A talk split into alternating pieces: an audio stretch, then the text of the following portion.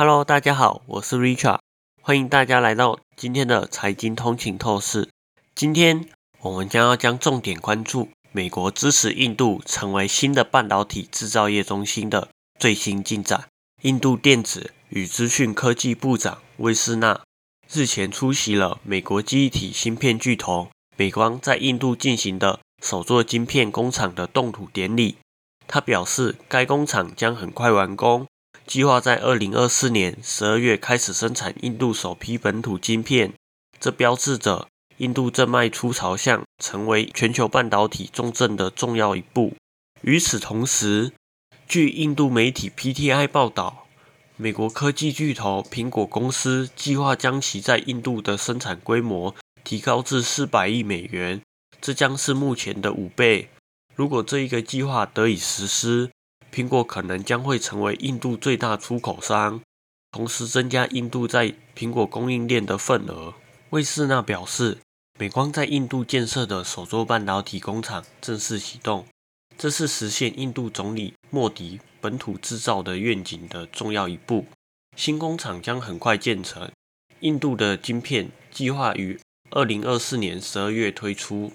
他还指出，目前有两个重大半导体项目正在印度进行，预计未来几个月将逐渐成型。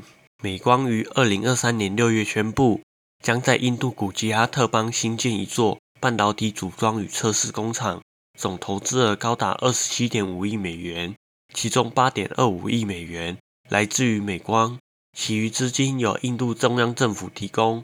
这是印度的首座半导体制造工厂，在满足国内与海外对低润与内的晶片的产品需求。